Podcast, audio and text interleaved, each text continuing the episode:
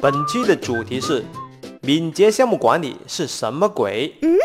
有一次，老板花了几千大元让我参加了两天的敏捷项目管理课程，我那个爽啊！首先是自己不用掏钱，还学了很多实用的项目管理的知识，有助于我获取更高的薪资，有助于我跳槽。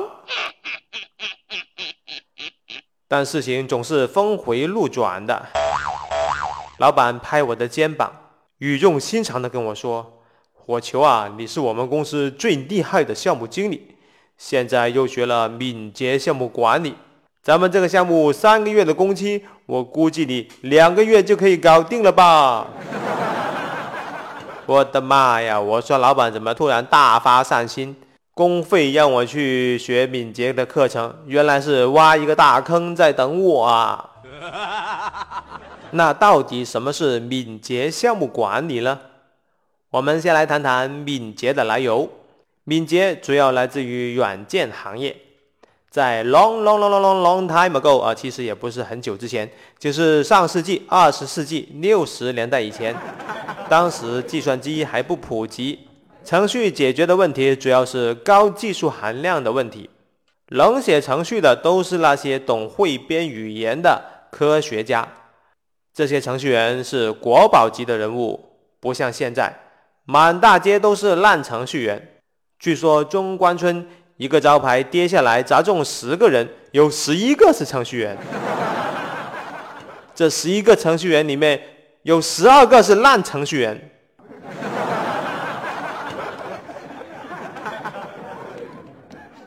二十世纪六十年代以后，软件的规模越来越大。高级语言的出现，让更多人可以参与到编程。随着问题复杂度的增加，以及编程人数的增加，原来的工作模式已经不太适用了。这就是软件危机。有人提出了软件工程的理念，希望借鉴工程管理的一些理念，来改善软件开发的问题。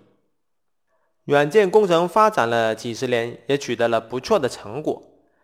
在大学读计算机相关专业，一般都有一门课程叫做软件工程。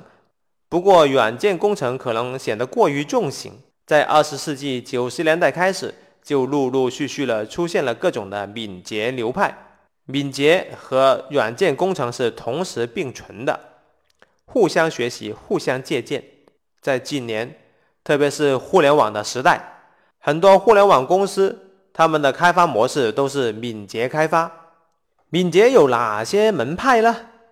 有极限编程 （Scrum，S-C-R-U-M），还有精益开发、看板、大规模敏捷等等，相当的多。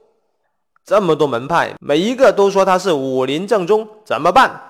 那就找一个地方开一个武林大会，切磋一下武功。看谁的武功是天下第一喽！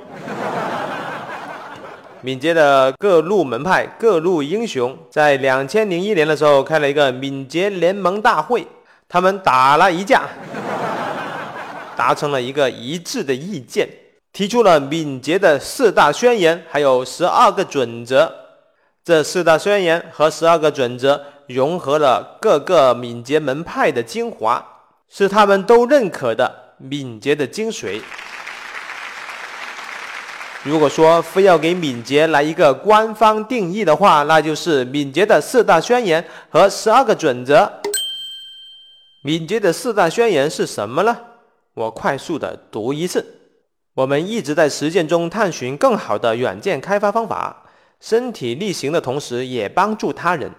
由此，我们建立了如下的价值观：第一。个体和互动高于流程和工具。第二，可工作的软件高于详尽的文档。第三，客户合作高于合同谈判。第四，响应变化高于遵循计划。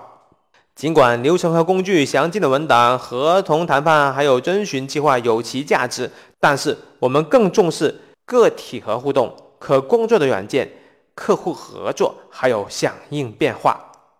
由于时间关系呢，四大宣言我快速过了一次，没有详细的解释。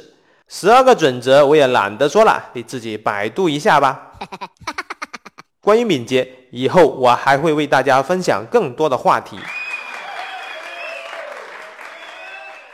敏捷的四大宣言和十二个准则可能有点难以理解，有没有简单粗暴的解释呢？有的，且听我说。敏捷项目管理就是让事情更简单、更直接的项目管理办法。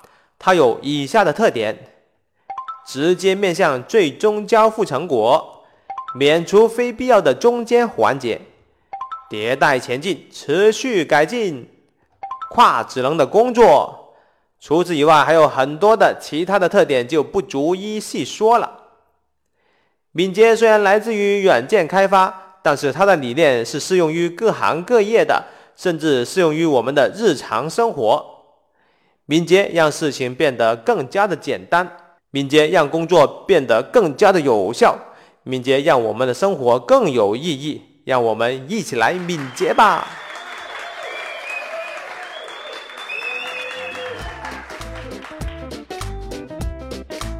我是大大大火球，本期出现的案例纯属艺术创作，如有雷同，那很可能就是真的呀。